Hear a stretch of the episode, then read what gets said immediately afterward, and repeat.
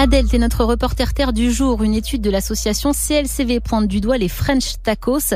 Ces sandwichs avec de la viande hachée, du cordon bleu et de la sauce, le tout enrobé d'une tortilla de blé. Les jeunes adorent ça, mais selon l'association de consommateurs, ces tacos n'affichent pas leur valeur nutritionnelle et sont deux fois plus caloriques qu'un burger classique. Oui, le French tacos, c'est une véritable bombe calorique. C'est pas moi qui le dis, c'est l'association CLCV. D'abord pour représenter un peu encore le French tacos au cas où vous vivez sur une autre planète, même si tu viens de le faire. Rien à voir donc avec le taco original, la tortilla mexicaine bien ouverte. Là, c'est un sandwich rectangulaire fourré de plein de gras, le tout verrouillé par une galette. Et il suffit de se rendre dans un restaurant de tacos pour voir leur succès. J'ai rencontré tout à l'heure Alexis, Hakim et Zinedine.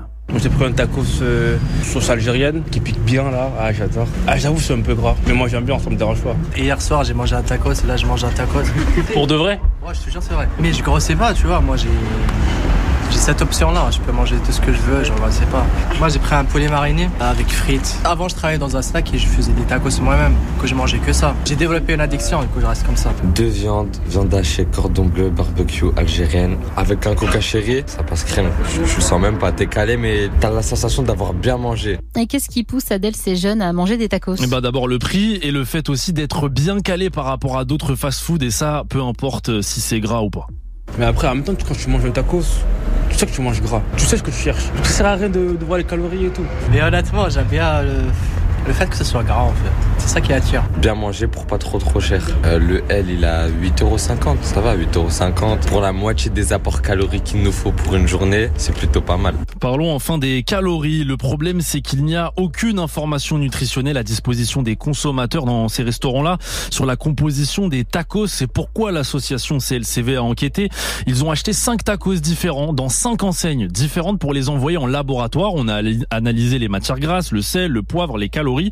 Et l'asso avait déjà réalisé une enquête sur les fast-foods en fin d'année dernière et avait tenté de joindre les différentes enseignes pour avoir des valeurs, mais pas de réponse. Silence.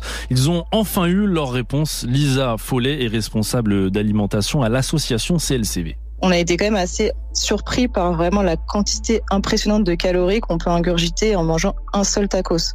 Euh, donc par exemple un tacos de taille euh, moyenne, donc la taille L, c'est euh, voilà environ 1350 calories, donc c'est plus de la moitié euh, des besoins énergétiques pour une seule journée, donc ce qui est euh, énorme. Et ça c'est sans compter les suppléments qu'on peut qu'on peut choisir aussi en plus, une sauce supplémentaire, une portion de frites et une souvent aussi une boisson euh, qui est souvent sucrée et qui fait encore plus grimper euh, le nombre de calories. Et puis côté matière grasse et sel, les tacos n'arrangent pas leurs affaires. Par exemple, le sel, même pour un petit tacos, apporte les 5 grammes de sel suffisant par jour pour un adolescent de 14 ans.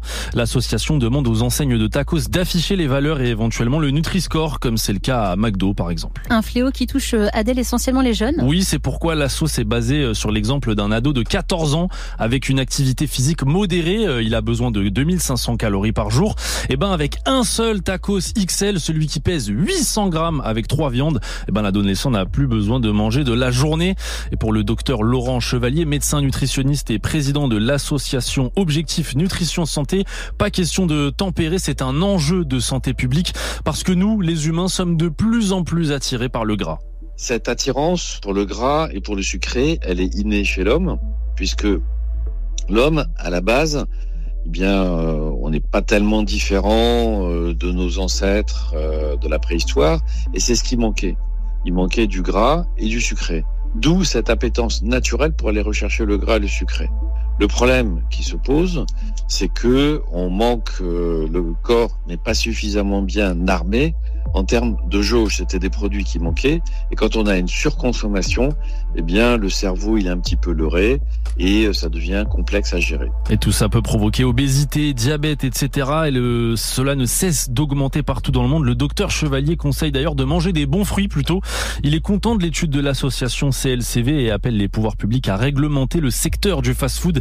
Il espère que les chaînes de tacos vont enfin informer les consommateurs de ce que contient ces sandwichs lyonnais ou grenoblois. Enfin, c'est pas le moment de relancer le débat. Bon, écoute, Adèle, ça ne me disait déjà pas. Tu as conforté mon idée. Merci beaucoup.